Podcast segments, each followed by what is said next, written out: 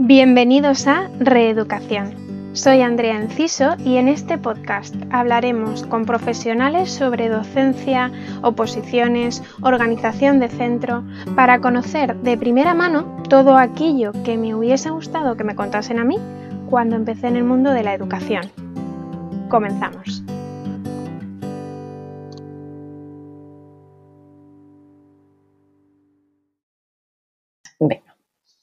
Empezamos. Bienvenidos a otro episodio de Reeducación. Hoy contamos con la compañía de Mónica Pérez Solero, eh, directora y fundadora de NUPA, un proyecto innovador, súper interesante, del que nos hablará detenidamente. Em, nos va a contar eh, cómo trasladar a las aulas una educación con conciencia. Eh, todo esto enfocado desde el amor y el cariño con nuestro planeta y el amor y el cariño que desprende que desprende Mónica. Buenas tardes, Mónica. Buenas tardes, ¿cómo estamos, Andrea? Encantada de tenerte aquí con nosotros, que he tardado un poquito en, sacar el siguiente episodio, pero bueno, lo bueno se hace de rogar. Para todos aquellos que nos estén escuchando, eh, y claro, a lo mejor no, saben quién eres, seguramente no lo sepan, eh, preséntate.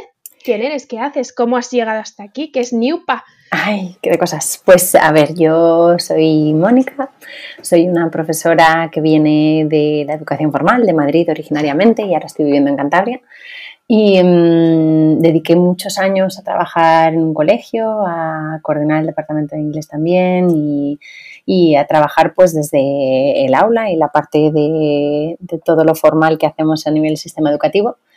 Y mm, llegó un momento en que se me empezó a hacer muy cuesta arriba el estar encasillada dentro del aula, las, las instrucciones, un poco los requisitos, el, el currículo y demás. Y, y yo sentía que, que, a los niños necesitaban un aprendizaje más experiencial que muchas veces el aula no te permitía hacer. Y especialmente en la enseñanza del inglés, que ha sido a lo que yo me dedicaba y dedico ahora, Em, veía que, además podíamos combinarla con bueno, todo lo que sería el contenido transversal de utilizar el inglés para aprender otras materias, que bueno, que esto ya se ha usado muchísimo, no es nada nuevo en absoluto, pero cuando implanté actividades de inmersión lingüística con los niños en mi cole, nosotros nos los llevábamos pues, a hacer las típicas salidas de, de disfrutar, de hacer multiaventura y todas esas cosas.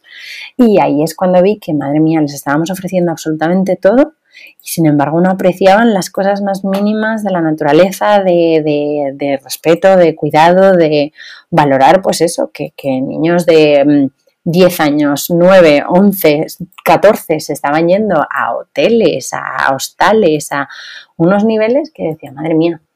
Y, ahí fue cuando, bueno, pues eh, empecé a buscar nuevas experiencias para mí y al final acabo saliendo nipa de ello. ¿En qué momento se empieza a despertar en ti una, esta como concienciación por todo lo que nos rodea, por la naturaleza, por nuestro entorno? Pues a ver, yo llevaba bastante tiempo, bueno, siempre he sido una persona muy conectada con la naturaleza, en especial con los animales y, mm, y con el mar. Y luego eh, llegó un momento en que... En el Lamia. mi querido Lamia, sí. Y llegó un momento que, que, esa conexión, en especial con los animales, me hizo un poco más consciente a nivel de uso de animales con, con una crianza más ética.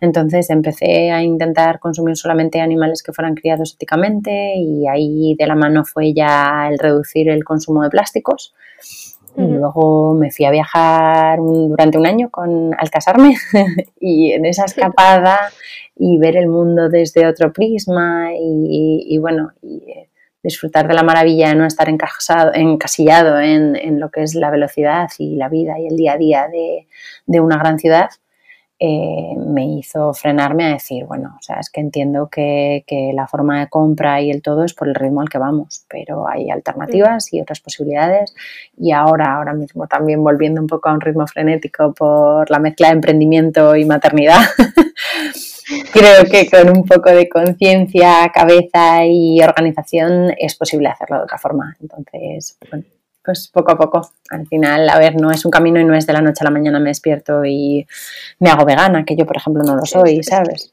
Es, que muchas veces pensamos que es el todo o la nada. Efectivamente, no, no. O sea, la gente se va muy al extremo y, cada pequeño gesto cuenta. Entonces es ir el poco a poco. Yo solo veía un poco en. me, hace mucha gracia esto de llamar el hace, o sea, antes del COVID, ¿no? Como antes de Cristo. antes del COVID, pues se empezaba un poco pues a, vislumbrar ahí un rayito de sol de la concienciación del plástico. Yo recuerdo de ir a la carnicería y me preguntaban en, ¿te lo envuelvo o te lo pongo en tupper? Y claro, a mí pues yo decía, ¡hala, madre mía! o sea, como... Mm. Y yo decía, bueno, jolín, o sea, en Netflix también un montón de documentales, se trabajaba en el cole y demás, pero claro, llegó el COVID. Y bueno, hemos caído en picado otra vez. Y hemos caído en picado otra vez en este tema, que al fin y al cabo yo creo que estará todo un poco de la mano, ¿no? O sea, mm. A ver, seguramente. O sea, tenemos que, ir dando pasos en la buena dirección, eso está clarísimo.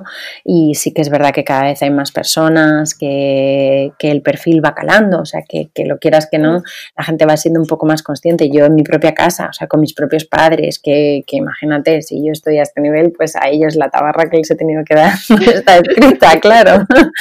Pero aún así las reticencias son enormes y sin embargo, a pesar de las reticencias, luego vas viendo como poco a poco pues, pues hay pequeños gestos, ahí pues hoy de pronto compro algo de segunda mano, mm, mañana intento que en vez de llevarme todas las bolsas del supermercado a vida así por haber, ¿sabes? En vez de llevar solamente la de la grande, o sea, que lleven también las de meter la fruta, pues, pues pequeños gestos que, que se van notando. Pero entonces, a ver, para que nos centremos, ¿qué es Niupa? Vale, Porque lo hemos dicho mm. varias veces así como de pasada, pero ¿qué es? A ver, Niupa eh, viene de New Paths, de nuevos, nuevos caminos, y es un proyecto centrado en la concienciación ambiental y la educación en valores, ¿vale? Lo que hacemos son, em, bueno, en realidad es una alternativa educativa, es lo que, lo que he buscado para que fuera una alternativa educativa centrada en experiencias de inmersión lingüística en la naturaleza y estas experiencias invitan a vivir y asimilar pues, valores positivos de responsabilidad y de inclusión social.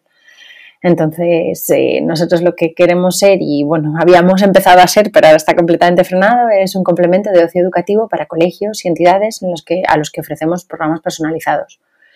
Luego, además de eso, también tenemos nuestros talleres, nuestras actividades propias, nuestros campamentos de verano, campamento de fin de semana, eh, actividades escolares y demás, pero eso es a título propio. Eh, la parte gorda y central del proyecto idealmente será la de trabajar con coles, que ahora mismo está un poco paralizada. Pero bueno, también... Eh, Pero volveremos al ruedo. Ya estaremos, ya estaremos por ahí. Volveremos, volveremos. Porque claro, toda esta conexión con el entorno, toda esta concepción de la educación es algo... O sea, yo la asemejaría un poco pues a una metodología Waldorf, a este tipo de enseñanza y de respeto y y del estar conectado con el entorno. ¿Cuál sería, cuál me dirías tú que es tu, qué es para ti la educación? Uf, qué pregunta más grande. A ver. más siendo ahora madre, porque también creo que cambia la cosa. Sí, a ver, se hace todavía más grande, ¿eh? O sea, mira que en el colegio tenemos una responsabilidad enorme, pero cuando es cada pasito del camino, cada gesto, cada absolutamente todo lo que sucede en la vida de esas pequeñas personitas, es, eh, impone. Muchas veces eh, no somos conscientes, pero sí, o sea, sí, lo tienes que mirar como, como, una, como una foto, que el concepto de educación, tres palabras o tres conceptos claves para ti, a lo mejor.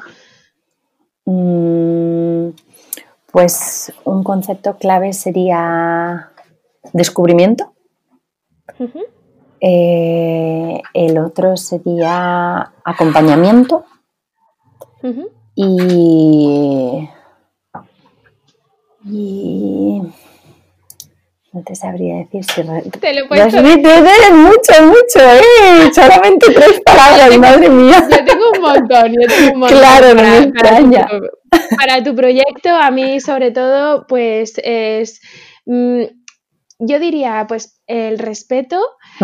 Em, también esta ¿Dices solo para mi proyecto o para la educación en general? No, en general, ah, tu proyecto como que deja ver tu concepción de, la educación y veo que es algo cercano también, que es algo sin barreras, que es algo...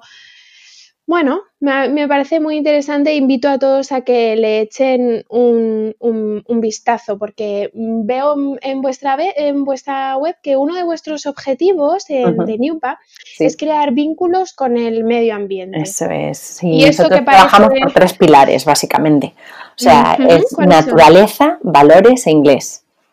Entonces es la conexión de esos tres conceptos, el utilizar el inglés como un medio para un fin y el fin sería el poder transmitir valores y, crecer en valores juntos con, los participantes, ya sean niños, jóvenes o adultos, y, acercarlos a la naturaleza, a ese cuidado y respeto del, medio ambiente. Todo ello en inmersión lingüística. Claro, eso está genial, el famoso CLEAR, el Learning by Doing. Sí, eso es.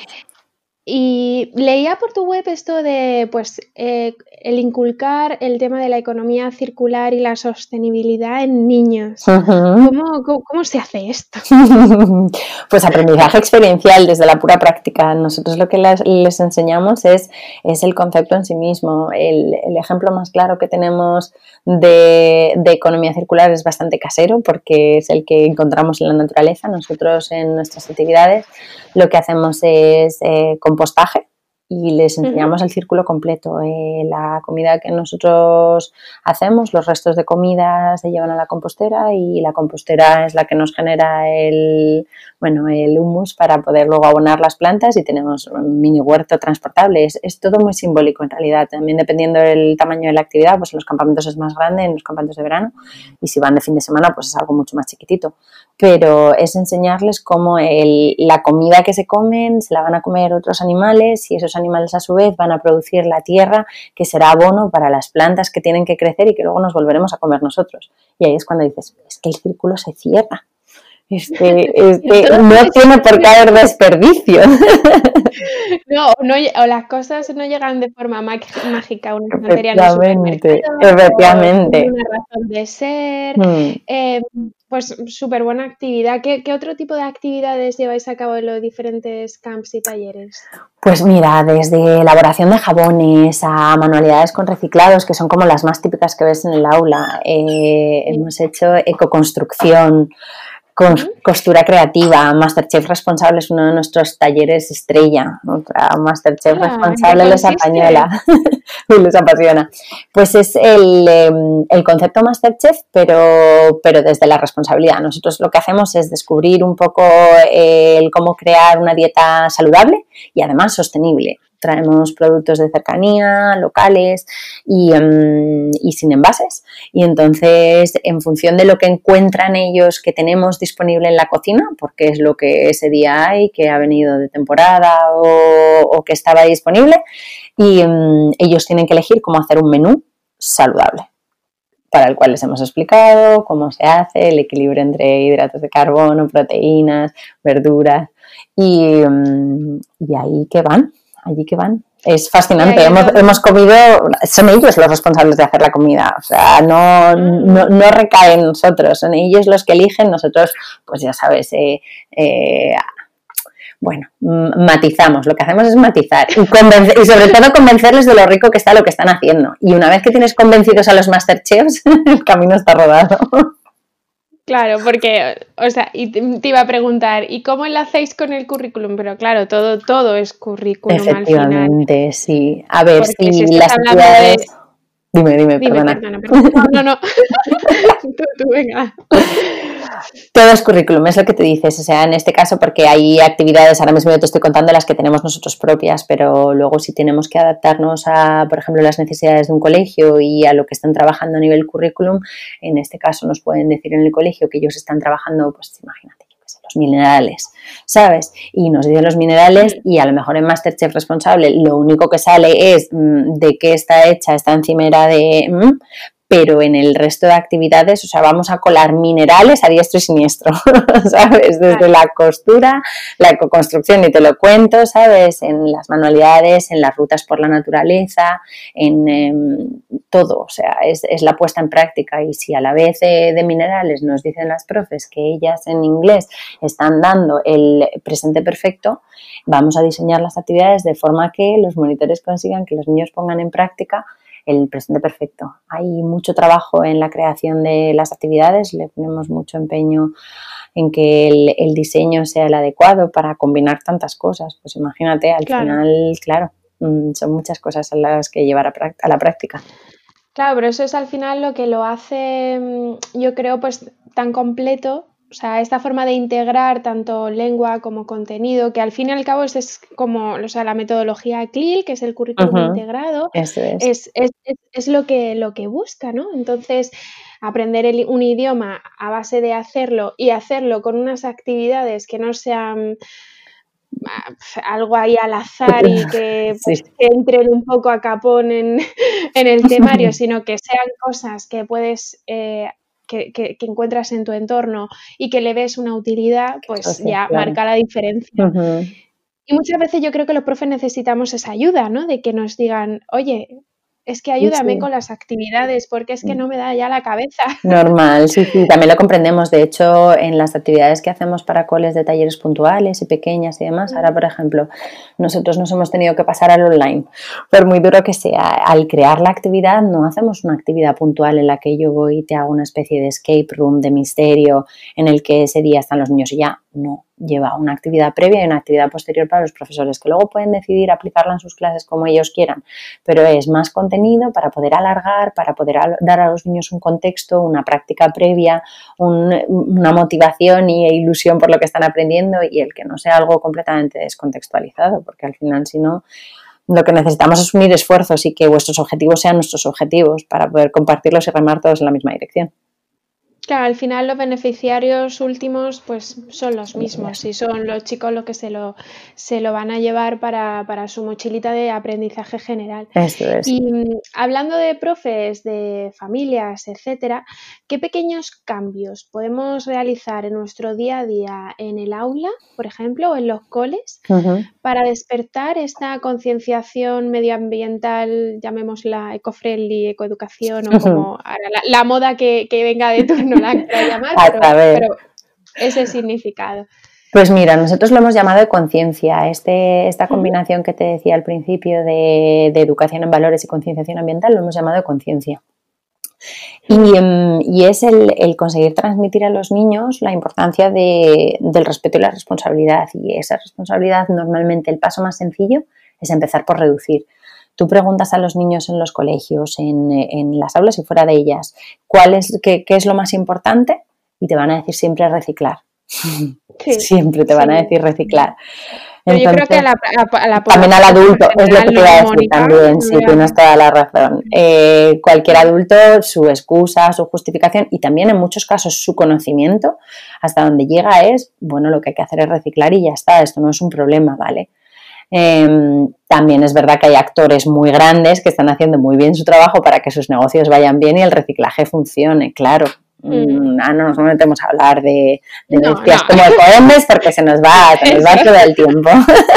Pero sí, del día a día lo más importante es enseñarles esos pequeños pasitos de reducir. O sea, si desde como profe yo te puedo enseñar que la hoja en vez de porque te hayas equivocado al hacer una línea mal, la tengas que arrancar tirada a la basura y acabamos y volvemos a empezar, eh, te enseño que no pasa nada, que puedes borrar con la goma, que puedes rehacer, o que si no, un, tachón bien hecho y, decorativamente, claro, también luego depende de la política del colegio, esto es delicadísimo, o sea, si la política del colegio es que no, que todo hay que escribirlo perfecto y que no se puede hacer de esa forma, pues a lo mejor lo que hay que encontrar es qué se hace con esas hojas que no están sirviendo para este fin que hemos querido que sean, hmm. ¿sabes? O sea, hay, hay que pararse a pensarlo un segundo y luego ya es cuestión de ir, de ir haciendo, porque van a ser súper pequeños gestos que, rápidamente van a ir dando forma y más con los niños, que es que los absorben en cuestión de segundos. O sea, ya no te digo de pasos un poco más grandes como tener una mini compostera en clase. Mm, es lo más fascinante que les puedes pasar a los niños. O sea, el ver esa vida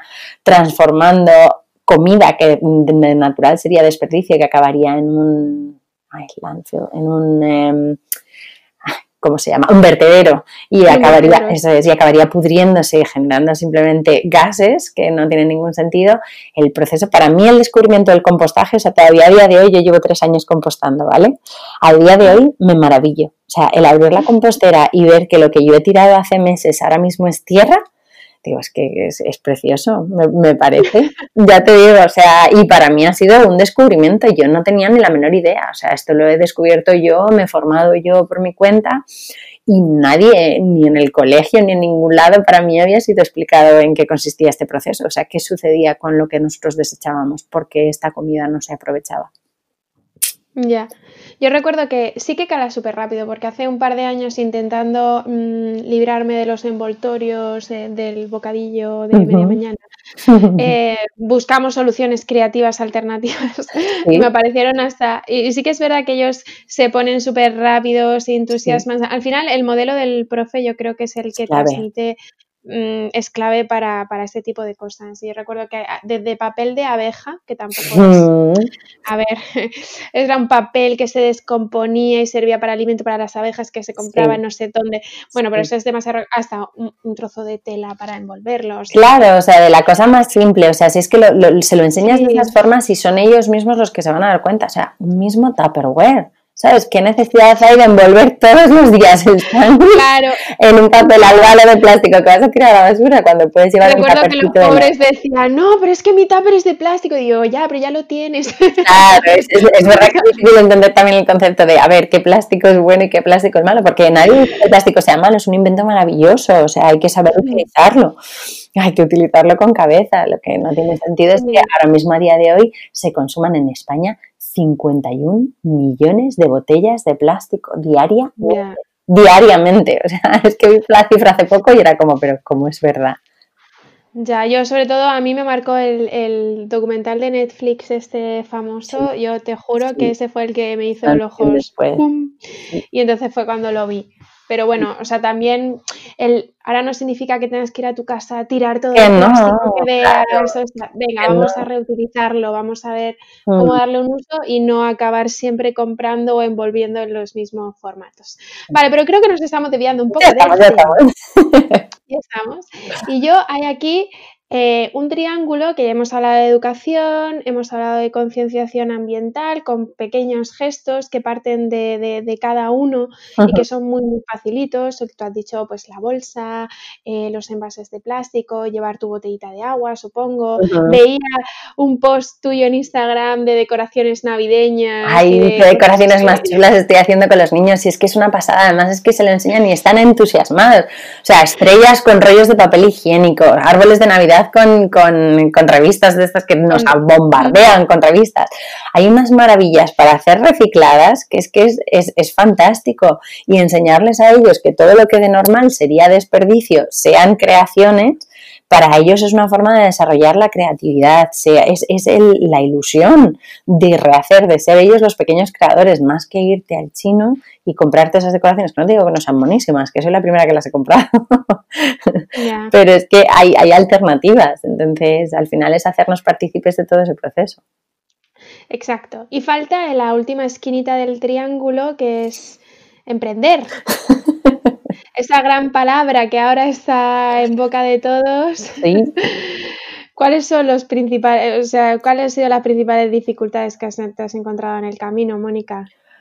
Pues em, han sido muchas y siguen siendo y más con, lo que nos ha sucedido a todos los que estábamos en proceso de emprender, porque claro, el emprendimiento la gente dice, no, emprendes y ya. O sea, para mí la principal dificultad ha sido emprender sin, sin dinero. ¿vale? O sea, yo ahora mismo si tengo que recomendar a la gente emprender, diría que, que, lo hagan con, con, un backup de dinero potente y... Un ¿no? Totalmente, o sea, es uno de los principales porque al final si no, la lucha va a ser muchísimo más grande, pero muchísimo más grande. El, el otro punto débil para mí fue empezar sola, ¿vale? En, un proyecto que era tan ambicioso en el sentido educativo y en la complejidad del proyecto en sí mismo y lo único que en su momento no encontré a la gente que estuviera disponible ni, ni que comulgara con ello y, yo ya estaba lista, entonces me lancé a la piscina, vamos, o sea, casi sin agua en la piscina. pero, pero es verdad que, el año pasado ya se unieron otros dos compañeros y dos compañeras y, ahora mismo somos un equipo bastante sólido de cinco personas. Eh, a pesar de todo lo que tenemos encima, estamos trabajando muchísimo y eso ha sido sin duda lo más beneficioso pero, mm, pero al final también emprendí en un sitio que no era mi comunidad autónoma. Yo no arrancaba con mi red de contactos y eso era otro, otro de los puntos débiles porque el llamar a puerta fría y más cuando tienes que hacer y tirar de, redes es muy, muy complicado. Eso ha sido casi lo más difícil. A mí me parece, me parece, vamos, me pareces una valiente porque se, jolín, emprender, pues eh, tienes que ser los típicos comercios, marketing, algo relacionado con la informática, pero claro, dices emprender y educación, y vamos, es que son como dos antónimos casi. A mí, por lo menos a mí me lo parece, entonces me parece una, vamos, una apuesta eh, tremendamente valiente y, y, supongo que por lo que, bueno, por lo que me ha contado tu hermano, que es por lo que tú y yo nos conocemos así, es eh, que básicamente ese, esa red que te has hecho de, mm, voluntarios y de gente de Newpa, al final mm. sois como familia. Pues literalmente, o sea, Porque vivís juntas. Convivimos juntos y todo. Al final yo adopté a dos voluntarios.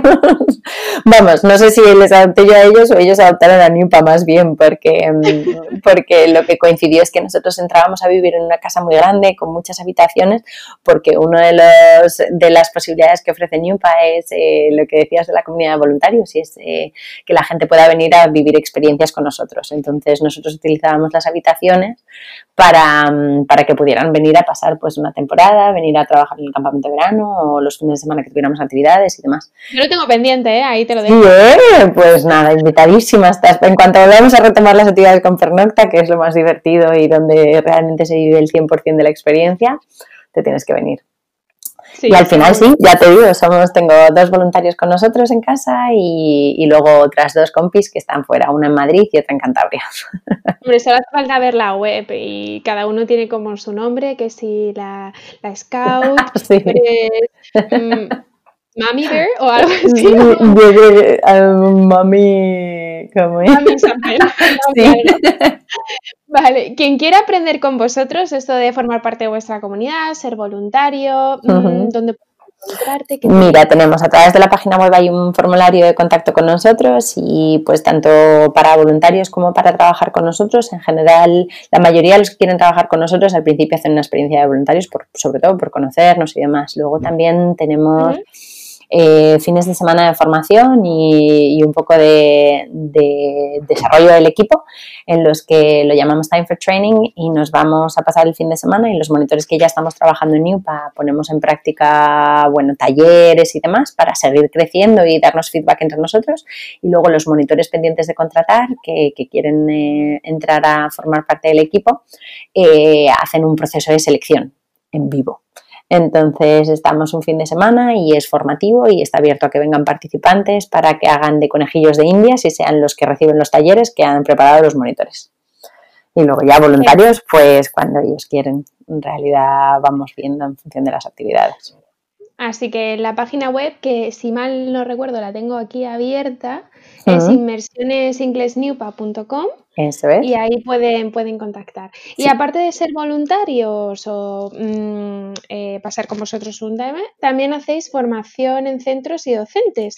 Eso es, ahora mismo a través del confinamiento, bueno, era una línea que estaba pendiente más a futuro en realidad, porque, porque estábamos centrados en el lanzamiento de Newpa, pero yo es algo que siempre me ha apasionado, que bueno, o sea, desde la educación tampoco estamos muy lejos de ello.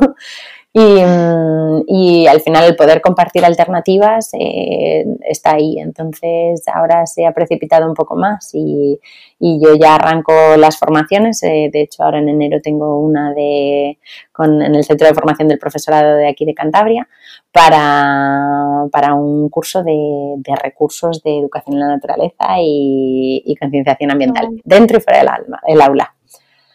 ¿Y qué tal la acogida de este tipo de formaciones?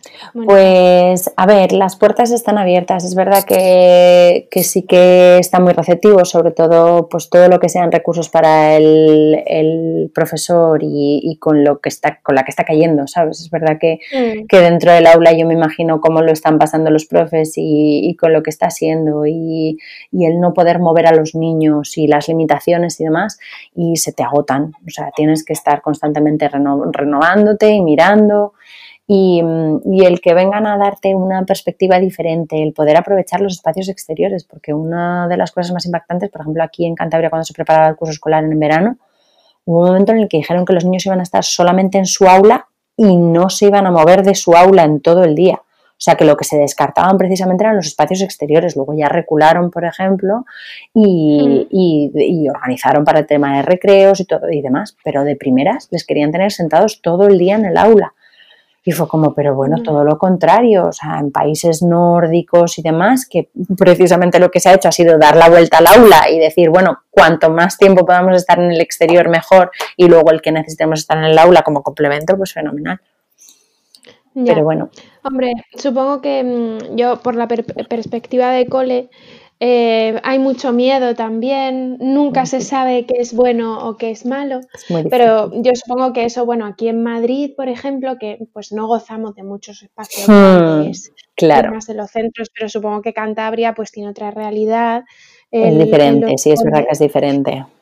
Pero también dentro, o sea, en Madrid nos, nos, encasillamos mucho con que no es posible, pero tenemos zonas verdes en prácticamente todos los barrios, o sea, hay parques con, ¿sabes? Nosotros hacíamos, no muchas, pero pocas salidas en el colegio y esa tarde que salías con los niños al, al parque a recoger hojas, era la tarde en la que más aprendían en toda la semana, ¿sabes? O sea, que al final, ¿cómo les marcaba el que les contaran que era esta hoja o esta otra y que les dijeras, pues es que para ellos Sí, sí, sí. No, obviamente, o sea, Madrid la verdad que somos un afortunado porque tienes, tienes todo súper cerca. Mm. Pero ah, hablo un poco de la situación de ahora con el tema, con el tema COVID. Eh, los, los, principales perjudicados son, son ellos, porque mm. al final, entre que pues no hay extraescolares, no hay scouts, no hay salidas complementarias, es lo que tú dices, pues se pueden pasar perfectamente un día entero en, el aula, pobre. En un aula. Hmm. A ver, y sobre todo que encima la jornada en Madrid todavía sigue siendo de 9 a 5 de la tarde, porque aquí en Cantabria prácticamente ningún hmm. colegio tiene jornada de tarde también.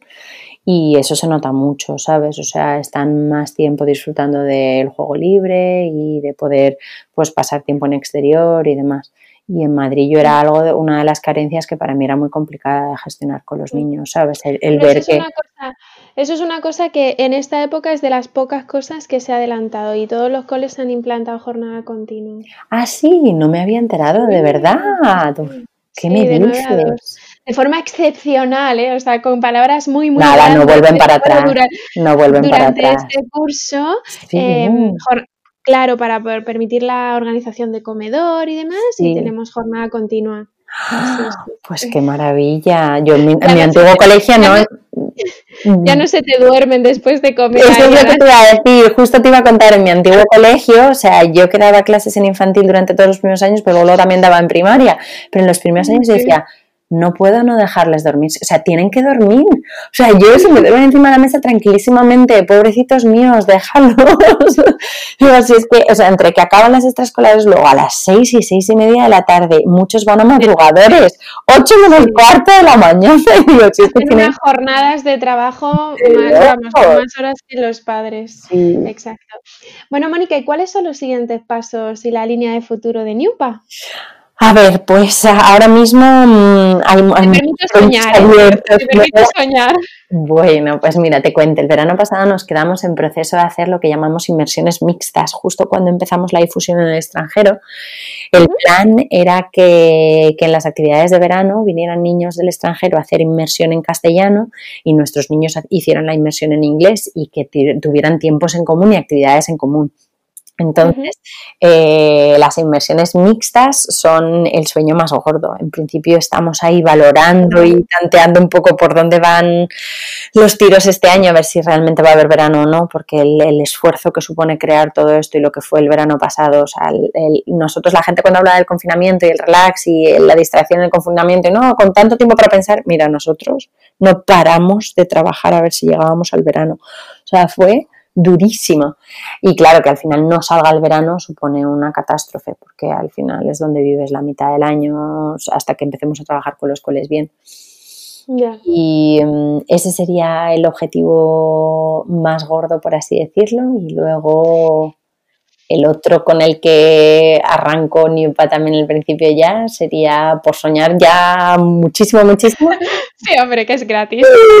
Nos llevamos las acampadas a Inglaterra. Sí. Llevarnos las acampadas aquí y hacerlas mixtas en Inglaterra con nuestros niños viajando desde España, cruzando en ferry y, haciendo las acampadas allí. Qué bien, por favor, qué guay. Pues mm, ojalá, vamos, yo mm, lo veo ya, ya lo estoy visualizando, lo estoy visualizando con las escapadas misas. Nosotros nos quedamos, o sea, yo me iba de, intercambio con mi colegio el 24 de marzo. Sí. Con todo ya listo, preparado. ¿A dónde a York, nos llevamos a York, tenemos una escuela gemela y nos quedamos con todo el trabajo de, pues digo, no me puedo imaginar, tengo que organizar una semana. Tú que tienes que organizar todo el verano, tiene que ser un trabajo sí, sí, para sí, que solo lo sabéis vosotros. ¿Y es con Edwin o qué? No, no, no, es ah, una escuela hermana que por tradición hemos ah, mantenido. Ellos vienen una semana, nosotros vamos una semana. No tenemos nada que ver, nosotros somos una escuela pública aquí, eh, aquello es una academy que tiene un Forest School, o sea, está muy chulo. ¿qué me son, metodologías completamente diferentes sí. y es como, pues, pues nada. O sea, y ellos combinan Forest School con, con luego ah, educación formal. Con educación formal, exactamente. Claro, esa, mira, también si te cuento de sueños, sueños, la idea para el año que viene. sí. Aquí hablando ya de. Ya, se nos va de las manos. Mira, para el año que viene sí que es verdad que yo, mi enano, empezaría el colegio en tres añitos y, y, la idea era para mí montar un proyecto de educación en la naturaleza, o sea, un forest school o proyecto alternativo en la naturaleza. Entonces, en principio, mm, a ver, lo vemos muy complicado porque la sostenibilidad de ese proyecto, sobre todo con los objetivos que tiene NIUPA, que se, tiene un objetivo social muy fuerte a nivel eh, salario de monitores eh, y profesionales de la educación y a la vez mantener sueldos, o sea, mantener el precio bajo para las actividades para los padres, las familias. Claro van a acceder niños de pues, un perfil un poco más socioeconómico bajo y romper un poco la barrera que está creando el acceso al, inglés, porque sí, porque en Madrid no es tantísimo, pero, pero para mí fue una de, las partes claves que, que me di cuenta en el aula el hecho de que, de que el niño que se podía permitir toda esa educación complementaria, las extraescolares, el irse en verano, el volver, tal, empezaban a marcar la diferencia a partir de secundaria. En primaria todavía no se notaba tanto, pero ya una vez que entras en secundaria, ahí era el despegar, claro, un niño que puede seguir complementando lo que se está haciendo en el colegio fuera del colegio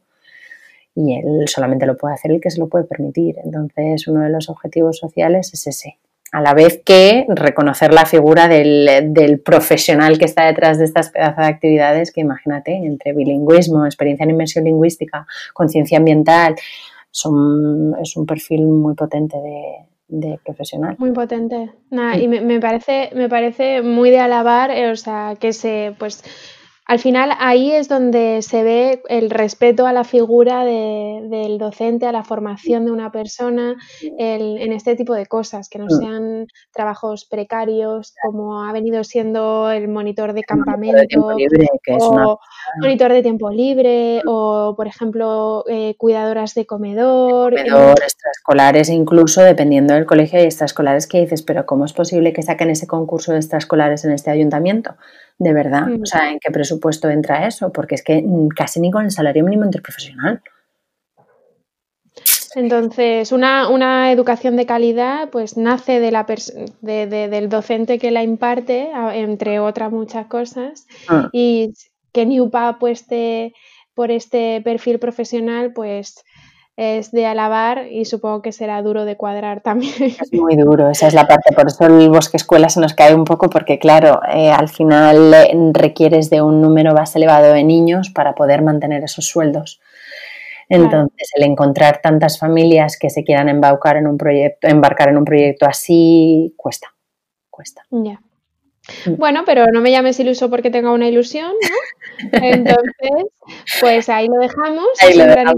arena que dejamos ahí a ver si el universo pues eh, Mm. lo, lo quiere, lo quiere montar. Y yo creo que al final, eh, mm, no sé si por tu entorno, supongo que sí, porque tú estás estás súper metida en esto, pero yo cada vez noto más que, pues que mi alrededor, que la gente con la que me muevo, los profes con los que hablo, pues va cambiando un poco Sí, el sí. Discurso en cuanto a, pues esto, a todo esto que estamos hablando de concienciación, de responsabilidad, Mm. de, del descubrir y, y bueno, así que yo A ver, creo sí que que se va notando, ¿eh? Nosotros, tanto en, en padres y familias como en, eh, en profesores, o sea, cuando entras en los colegios y, y tienes el típico adepto ya de primeras, eh, eh, ahí es cuando dices, mira, ¿eh? O sea, esto en otro momento no hubiera sucedido. A ver, luego, en su defecto y, y continuando soñando, también eh, la idea sería el poder hacer un proyecto piloto con, con un par de colegios en Cantabria que quisieran hacer esa educación mixta de la que tú has hablado que tienen el proyecto en Inglaterra, por eso me ha parecido tan interesante. Mm. El combinar la educación fuera del aula y la de dentro del aula dentro del mismo currículo. El que, Sí, sí, ellos lo tienen puesto en una hora de horario, ¿eh? claro, o sea, eso es, eso es. puesto tal cual. Bueno, pues que, que cómo me ha gustado eh, este ratito hablando. También muchas, muchas gracias por la oportunidad. Gracias. Estamos, estamos ya llegando al final de la entrevista. Muchas gracias, Mónica, por todo esto que nos cuentas. Yo solo le pido a, a aquel que nos escuche que os siga por Instagram. ¿Cuál es el Instagram, Mónica? Es niupa.inmersiones.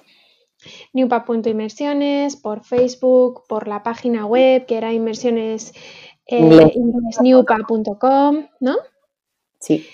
Eh, pues formación, eh, camps, cualquier duda, supongo que te podrán escribir y que estarás feliz de contestarles y, y- y darles toda la información que necesiten. Y muchísimas gracias eh, otra vez para finalizar, Mónica. Y Venga. espero que esos sueños que hemos proyectado ahí Que algún día, que algún día lleguen. y en, plazo corto, y en plazo corto, que el verano vaya bien y que puedas hacer todos los No, que no, que en plazo corto ya tiene que ser Navidad, que los flexicamps salgan adelante, que tenemos campamentos de Navidad disponibles para las familias y programas a medida de educativo, socioeducativo para quien necesite. O sea que Pues no hay excusa. Cualquier que necesite un FlexiCamp, pues, en, pues a Newpa que va. eso es. Pues nada, Mónica, muchísimas gracias. Me ha encantado compartir este ratito contigo y, y nada, espero verte pronto. Ojalá que sí, nos vemos, preciosa. Nos vemos. Un besito. Adiós, chao, un abrazo.